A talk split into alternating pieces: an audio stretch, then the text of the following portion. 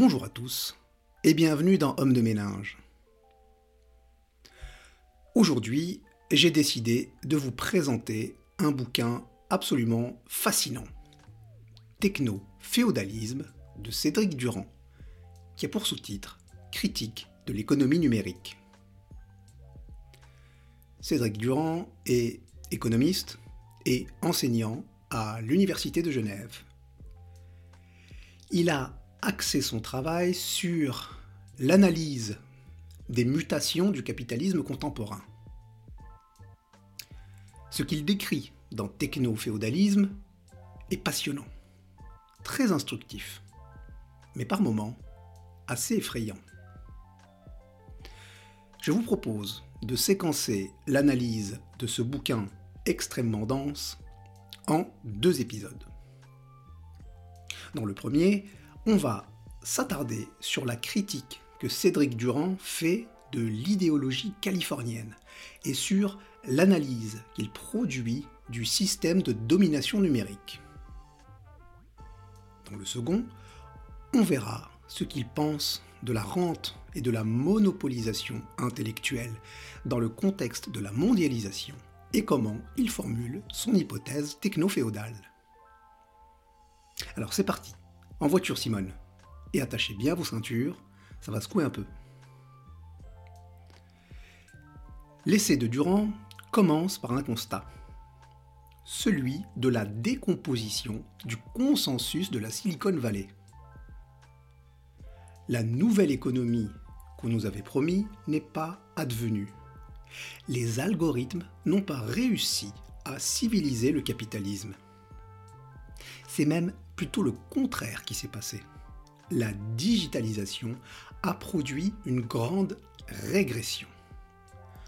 Accroissement des inégalités, stagnation de la productivité, retour des monopoles. L'expression techno-féodalisme est empruntée au manuel du jeu de rôle Cyberpunk, décrivant un monde dystopique, complexe et chaotique, dans lequel les États ne font plus le poids face à des entreprises devenues des forces sociales dominantes. Dans ce monde, la figure du citoyen est marginalisée au profit de celles qui gravitent autour des entreprises. Actionnaires, travailleurs, clients. Le rapport social qui prédomine est celui de l'attachement. Les entreprises y sont des entités protectrices et des pôles de stabilité qui rassurent l'individu et lui réclament en échange sa loyauté. Elles se dressent au-dessus des gouvernements et se constituent en fief, exerçant un pouvoir politique et économique sur les espaces sociaux qu'elles contrôlent et les individus qui les habitent. Cédric Durand nous dit que la dystopie décrite dans ce jeu de rôle n'est pas si éloignée de la réalité que nous connaissons, caractérisée par l'affaissement de l'ordre politique libéral et la diffusion d'un discours d'effondrement écologique, le tout dans un contexte où la télématique, c'est-à-dire la combinaison de l'informatique et des télécommunications, la propriété intellectuelle et le traitement des données confèrent des pouvoirs absolument exorbitants à des institutions privées. Dans son livre, il se propose précisément d'explorer l'interaction entre le capitalisme et le numérique. L'essai s'ouvre sur une critique de l'idéologie qui a guidé la matrice du monde numérique que nous connaissons, la Californie et sa fameuse Silicon Valley.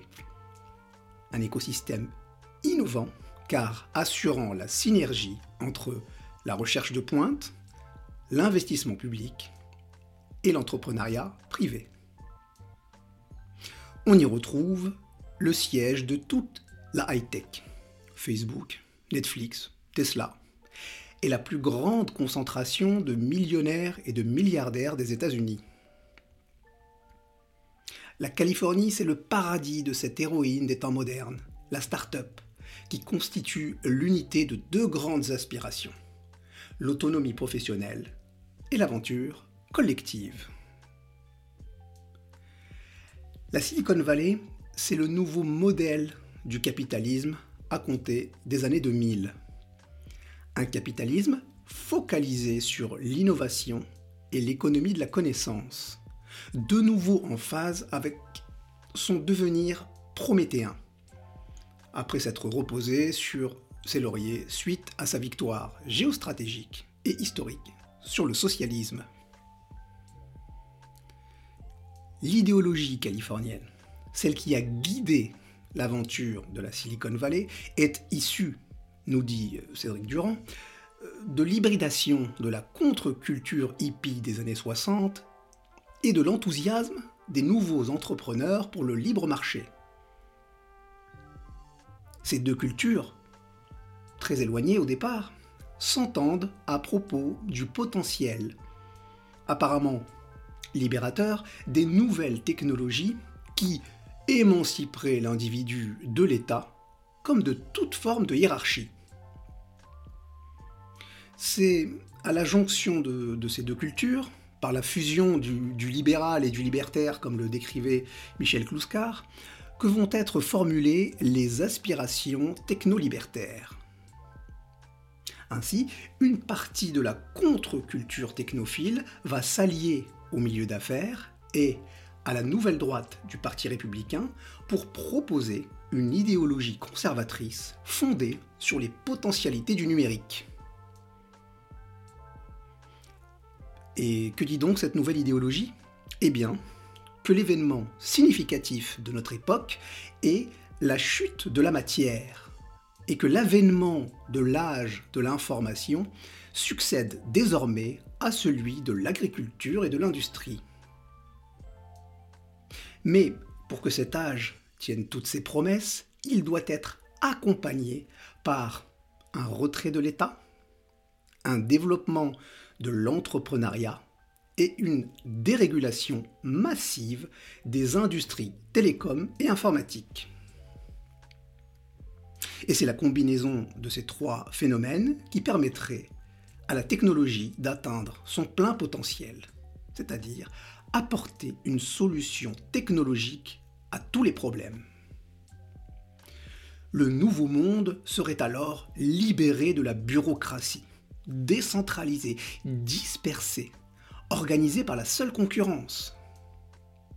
Il sera philosophiquement fortement inspiré par Enrand, à laquelle Pierre a consacré un épisode de notre podcast. Enrand qui loue l'égoïsme et réclame que le cyberespace soit centré sur la propriété privée. L'axe principal de sa pensée oppose les pionniers, les hommes d'esprit qui innovent et prennent des risques, aux suiveurs, les hommes de masse qui font le nombre.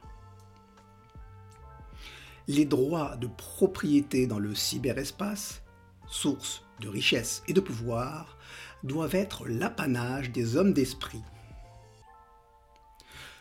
Pas étonnant donc que les entrepreneurs de la Silicon Valley aient embrassé cette vision du monde qui leur renvoie l'image de leur supériorité se croyant investi de la mission de fonder une civilisation nouvelle, avec pour, disons, socle, les belles valeurs d'égoïsme promues par Enrand.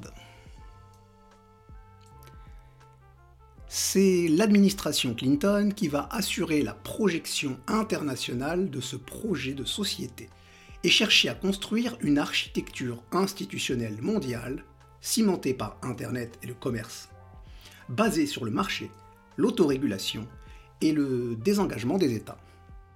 Dans cette vision du monde et de l'économie, la croissance serait le fruit, premièrement, du phénomène de destruction créatrice, c'est-à-dire de ce remplacement des acteurs les moins performants par les plus innovants, ce qui améliore la productivité, Deuxièmement, de la flexibilité qui favorise la mobilité des ressources humaines et du capital. et troisièmement de la propriété intellectuelle dont le rôle incitatif repose sur l'appropriation des rentes d'innovation. Après avoir présenté l'idéologie de la Silicon Valley, Cédric Durand va pointer les échecs patents du nouveau capitalisme dont elle a accouché. D'abord, on nous avait promis la redynamisation continue des structures économiques par l'innovation et l'aventure entrepreneuriale. Nous avons eu le retour des monopoles. En réalité, la start-up n'a que deux destins possibles. Soit elle échoue et disparaît, soit elle réussit, ce qui la pousse dans le processus de concentration et de centralisation du capital, soit par l'investissement interne, soit par la fusion avec d'autres entreprises. Pensez par exemple à Facebook qui a racheté Instagram et WhatsApp, à Skype racheté par eBay puis par Microsoft, à YouTube racheté par Google. Ensuite, on nous avait promis l'autonomie et la créativité au travail, nous avons eu le néo-staccanovisme et la surveillance. Pensez aux salariés des plateformes logistiques d'Amazon, dirigés par le guidage vocal de l'unité informatique centrale, évalués par des algorithmes, dont le moindre temps mort est traqué, dont la moindre pause est chronométrée et remontée en temps réel au superviseur. On est quand même bien loin de la convivialité de la partie de ping-pong organisée par un happiness manager sur un rooftop. On nous avait vendu la mobilité et l'ouverture, on a eu droit à une polarisation spatiale accrue. L'innovation, c'est nous dit Durand, la découverte de nouvelles combinaisons, la capacité à mettre en rapport des choses qui ne l'étaient pas. La proximité entre ces acteurs est donc fondamentale. L'interaction directe est un atout crucial pour bénéficier de la pollinisation sociale, source de l'innovation. Les personnes engagées dans les activités créatives ont donc intérêt à se regrouper pour jouir d'échanges informels, améliorer leur productivité et donc leurs revenus. Ceci génère une dynamique de ségrégation et d'hyperconcentration, puisque l'innovation va se figer dans les grandes zones urbaines. L'engorgement des routes est toujours là, la polarisation ville-campagne est toujours là, les inégalités sociales et raciales sont plus marquées que jamais. La Californie, c'est pas vraiment un avant-goût du paradis. On nous avait vendu la prospérité partagée et le dépérissement de l'État. On a bien eu la baisse de la taxation du capital et des revenus élevés, la mensuétude envers l'évasion fiscale, mais loin d'aboutir à un ruissellement de la prospérité et à un bien-être généralisé, ça a juste conduit à une fragilisation des finances publiques, à une crise budgétaire qui a délégitimé les politiques sociales et plomber les services publics dans tous les domaines, sauf, aux surprises, dans le domaine carcéral. Un des aspects les plus surprenants de ce nouveau capitalisme est qu'il promeut une innovation qui n'est pas source de croissance économique. Au contraire, on constate un ralentissement du PIB et de la productivité, une persistance du sous-emploi et la dégradation des conditions écologiques on a plus l'impression d'avoir face à nous un système en déclin qu'un système qui brille par son dynamisme. Depuis les années 2000, l'innovation a bien bouleversé qualitativement le paysage techno-économique. Alors même qu'elles ont pour la plupart moins de deux décennies d'existence, les firmes emblématiques du numérique s'affichent en tête du palmarès des principales capitalisations boursières mondiales. Le problème, c'est que cette disruption techno-organisationnelle ne s'est pas traduite par un regain de dynamisme de la machine capitalistique. Durand explique ce paradoxe par le fait qu'une grande part des effets des innovations numériques échappent à l'échange marchand et à sa comptabilité. Les services mail sont gratuits, comme les moteurs de recherche. Wikipédia, en se substituant à la production des éditeurs d'encyclopédies, a donc fait baisser la production marchande sans créer des points de PIB en retour. Le fait qu'une grande partie des effets utiles du numérique échappe à l'économie marchande serait l'un des symptômes des fragilités du capitalisme contemporain. Autre paradoxe que Durand pointe du doigt l'Union européenne, avec sa sophistication institutionnelle et sa sous-performance chronique en termes de croissance, d'emploi et d'innovation. Des pays moins bien positionnés initialement, comme la Russie et la Chine, sont parvenus à développer des écosystèmes numériques autochtones. Ils disposent de leurs réseaux sociaux, moteurs de recherche, sites de commerce électronique. A l'inverse, l'Europe n'est présente que deux fois dans le classement des 50 sites internet les plus populaires. Et c'est, tenez-vous bien, grâce à deux portails porno contrôlés par une société polonaise, propriété de citoyens français. Voilà. Ça, c'est pour ceux qui nous disent que l'UE est la seule horizon possible si on veut pouvoir faire face à la concurrence et à l'innovation internationale. Blablabla. Selon Durand, ce qui expliquerait le décrochage de l'Europe, c'est la subordination de l'innovation au cadre néolibéral, mêlant politique budgétaire orthodoxe et volonté de soutenir la recherche, mais sans émission de l'État dans les politiques d'investissement. Cette politique est d'une naïveté confondante. La Chine, la Corée du Sud, la Russie ont su tirer parti de l'intervention de l'État pour accompagner leur entrée dans le numérique. L'histoire de la Silicon Valley et plus généralement le développement technologique aux États-Unis est indissociable de l'intervention publique. En premier lieu du complexe militaro-industriel et du secteur aéronautique et spatial. en prenant pour argent comptant le mythe de la Silicon Valley, concurrence, marché libre, État faible, les dirigeants européens ont sciemment étouffé les fonctions entrepreneuriales de l'État, entravant le développement des forces productives et accentuant les difficultés sociales et économiques. En conclusion de cette première partie relative à l'idéologie californienne, Durand nous dit qu'en grandissant, la Silicon Valley et le monde de l'innovation dont euh, elle est l'emblème se sont mués en une réalité contraire aux principes qui ont fait son succès. Contrairement à ce qui était annoncé, les mutations socio-économiques qui accompagnent l'essor du numérique n'ont pas donné lieu à une nouvelle jeunesse du capitalisme. Pire encore, ces mutations se sont inscrites dans un contexte de reféodalisation de la sphère publique. Durand nous dit que l'optimisme libéral des années 90, qui promettait l'épanouissement de la démocratie dans le sillage de l'ouverture des marchés, s'est évaporé. Je cite, Trois décennies plus tard, c'est le constat d'un hiver de la démocratie qui s'impose. Le numérique a clairement échoué à déconcentrer le pouvoir, à le prendre aux États et aux institutions pour le transférer aux individus. Durand prolonge à ce sujet la réflexion qu'Habermas développait au sujet de l'incursion des médias de masse au cœur du salon familial à travers la télé. Ce phénomène a professionnalisé et marchandisé la parole publique, l'objectif n'étant pas de débattre, mais de faire de l'audience, pour valoriser les espaces publicitaires tout en créant du consensus, une convergence des subjectivités autour de points de reconnaissance qui ne sont pas des opinions clairement articulées, mais des personnes. Les citoyens deviennent alors de simples consommateurs de la conversation publique. Ici, les conditions de la discussion critico-rationnelle des affaires publiques ne sont plus réunies. Les médias de masse se contentent de mettre en scène et de personnifier les orientations politiques derrière la figure d'un leader, qui devient l'incarnation et la représentation d'un pouvoir féodal.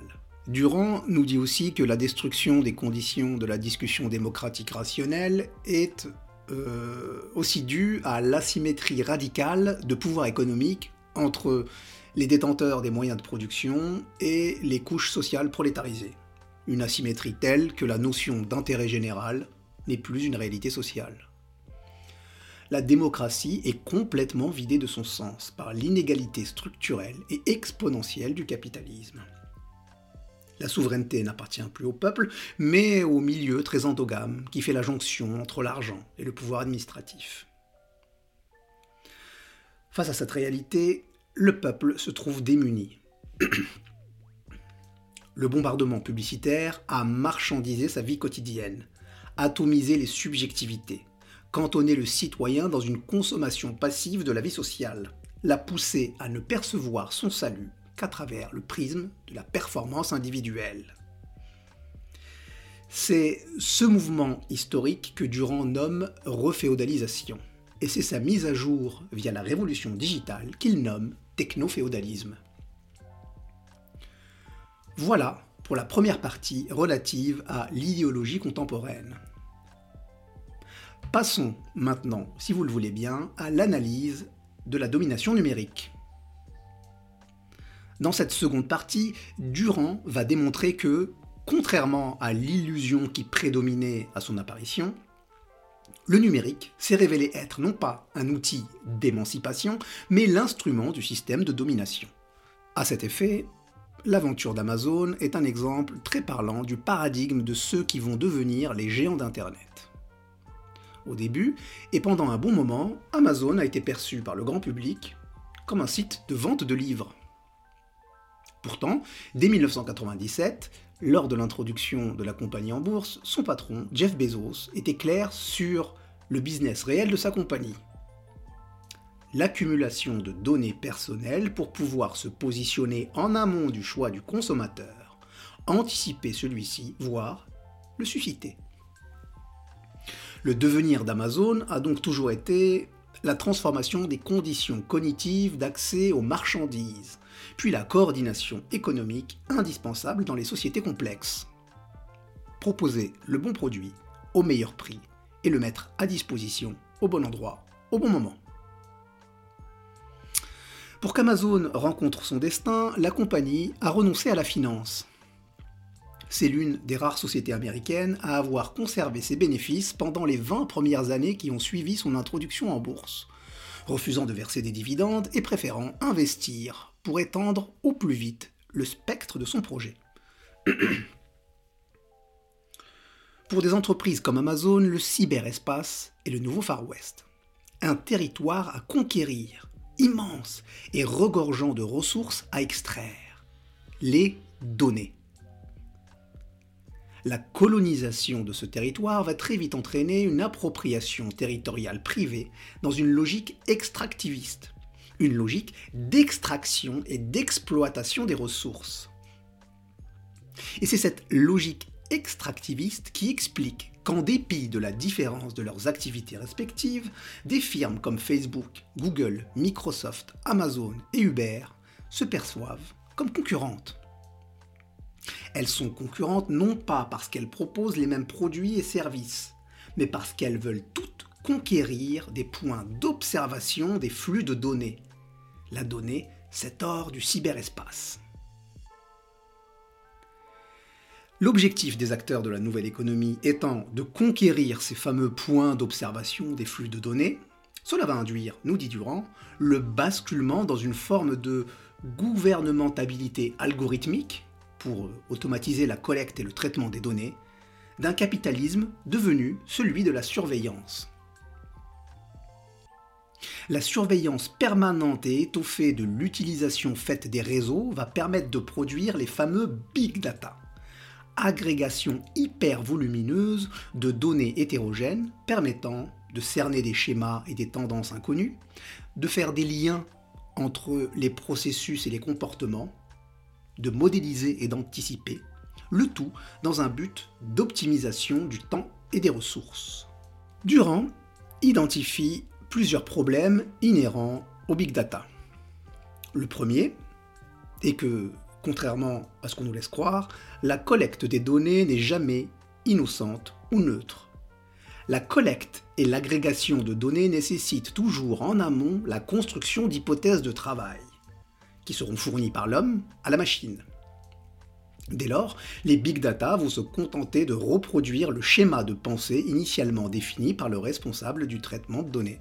On trouve dans le bouquin un exemple intéressant.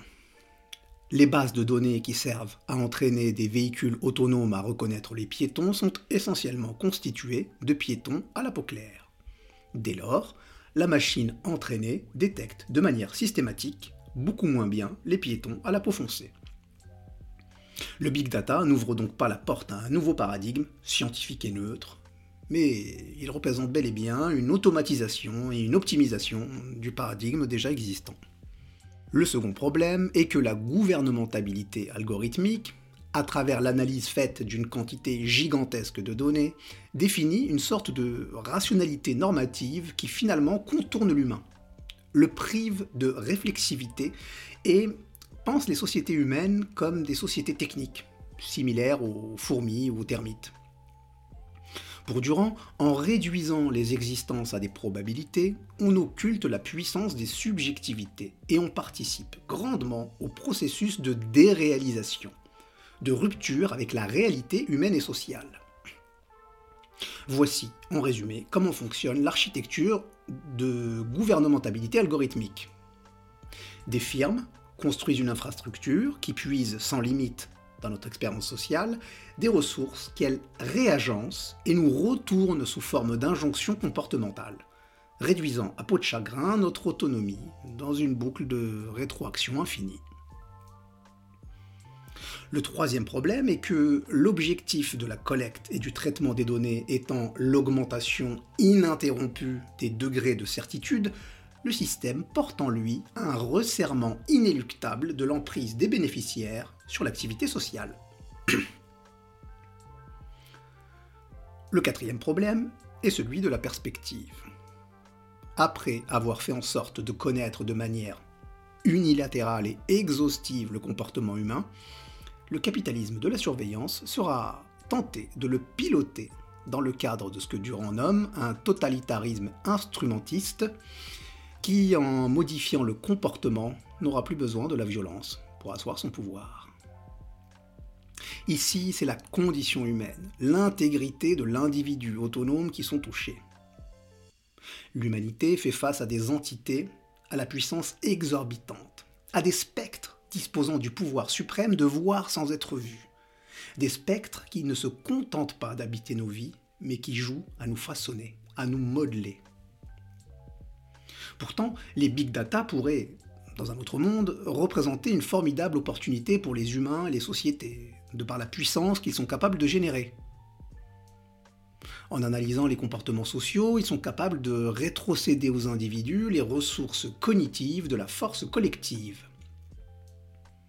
L'ennui, dans le monde d'aujourd'hui, c'est que cette rétrocession est faite sous la supervision et dans l'intérêt des firmes qui ont leur propre agenda et qui n'acceptent de rétrocéder des ressources aux individus que dans le but de réduire leur autonomie. Dans le capitalisme contemporain, la seule limite au pouvoir d'une firme, c'est le pouvoir d'une autre firme. Car, je cite Durand, l'être humain augmenté de l'âge numérique n'échappe pas davantage à l'emprise des algorithmes que l'être humain socialisé n'échappe à l'emprise des institutions. Fin de la citation. Et ces firmes qui se tirent la bourre pour aspirer le maximum de données possibles se comportent finalement comme les seigneurs de fiefs numériques. Voilà comment on en arrive doucement au techno-féodalisme. Cédric Durand nous dit que le numérique imprègne désormais les existences des individus au point que leurs habitudes d'usage représentent des attaches similaires à celles qui liaient les serfs à la glèbe du domaine seigneurial. Alors, ça peut paraître excessif, mais vous allez voir que c'est pas tant capillotracté que ça. Rien de mieux qu'un exemple pour rendre ça intelligible. Durand nous parle du logiciel de traitement texte Word. On ne se rend pas compte qu'avec ce logiciel, l'écrasante majorité d'entre nous est bloquée dans un écosystème socio-technique contrôlé par Microsoft et qu'il est impossible de quitter. Les collègues, les collaborateurs, les clients, les étudiants, les autres enseignants, tout le monde travaille avec Word, alors même qu'existent des alternatives performantes et gratuites. Et comme il n'existe aucun mécanisme de migration simultané de tous les utilisateurs de Word vers un autre logiciel, eh ben, Word devient une contrainte de sentier, un passage obligé pour toute personne souhaitant faire du traitement de texte. Et que dire alors de Google Devenu l'auxiliaire indispensable au quotidien des Occidentaux, qui gèrent leur correspondance avec Gmail, leurs déplacements avec Google Maps, qui les divertit avec YouTube? Les Occidentaux vivent littéralement sur les terres du Seigneur Google. Les fiefs sont des écosystèmes d'applications fermés. Il n'existe aucune passerelle entre les services de Google et ceux de Facebook ou Microsoft. Et l'interopérabilité n'est pas à l'ordre du jour. Cette vision féodale de la glèbe numérique constitue une rupture fondamentale avec les principes qui guidaient l'Internet des origines. Un Internet doté d'une architecture décentralisée dans laquelle les hommes, comme les machines, pouvaient avoir accès à une information uniforme et sans médiation. Désormais, chaque firme a son territoire, son précaré, son fief. Ainsi est organisé le cyberespace. Dans chaque fief, la plateforme, seigneur omnipotent, assure l'administration et le contrôle du système. Durand identifie trois axes caractéristiques de cette administration. Le premier est la promotion d'une autonomie en trompe-l'œil. Ici, l'exemple le plus parlant est celui d'Uber, qui, en laissant aux chauffeurs le choix des jours et heures de travail, prétend avoir affaire à des entrepreneurs indépendants, quand en réalité, le rapport de dépendance économique dans lequel il les maintient et l'analyse opaque de leur activité en fait des subordonnés. Le second est l'automatisation du contrôle social. Faire, les plateformes disposent de deux outils. L'un humain, la notation et le commentaire des utilisateurs, et l'autre algorithmique, l'analyse syntaxique des échanges entre utilisateurs pour valider la notation et produire de la recommandation, toujours dans la plus grande opacité. On ne sait jamais pourquoi Airbnb nous propose ce logement en premier plutôt qu'un autre. Le troisième est la construction d'un système d'évaluation ascendant dans lequel l'accumulation des opinions de la multitude produit un jugement social immanent une réputation à laquelle tous les individus participent et qui leur est directement appliquée. C'est un peu la logique du crédit social chinois dont l'objectif premier, comme celui de la notation et du commentaire sur le web d'ailleurs, est le rétablissement et l'objectivation de la confiance envers les individus et les structures. En Chine, ceci se fait dans le cadre d'un capitalisme d'État, du fantasme d'un État cybernétique qui assure la fusion entre les infrastructures de surveillance publique et privée, économique et politique. Cette deuxième partie du livre, liée à la domination numérique, s'achève par une mise en garde de Cédric Durand. Ce système du crédit social et de l'État cybernétique n'est pas une curiosité techno-maoïste, une figure repoussoire à rabattre sur le caractère autoritaire du régime chinois. C'est un monde vers lequel nous dérivons doucement, à mesure que nous entrons dans l'âge de l'algorithme et que se multiplient les systèmes d'évaluation des individus et des citoyens. Pensez-y, la prochaine fois que vous laisserez un commentaire sur ce garagiste qui s'est montré un peu rustre, ou le petit resto vous avez dû redemander deux fois au serveur avant d'avoir une carafe d'eau. Prenez soin de vous, et à la semaine prochaine.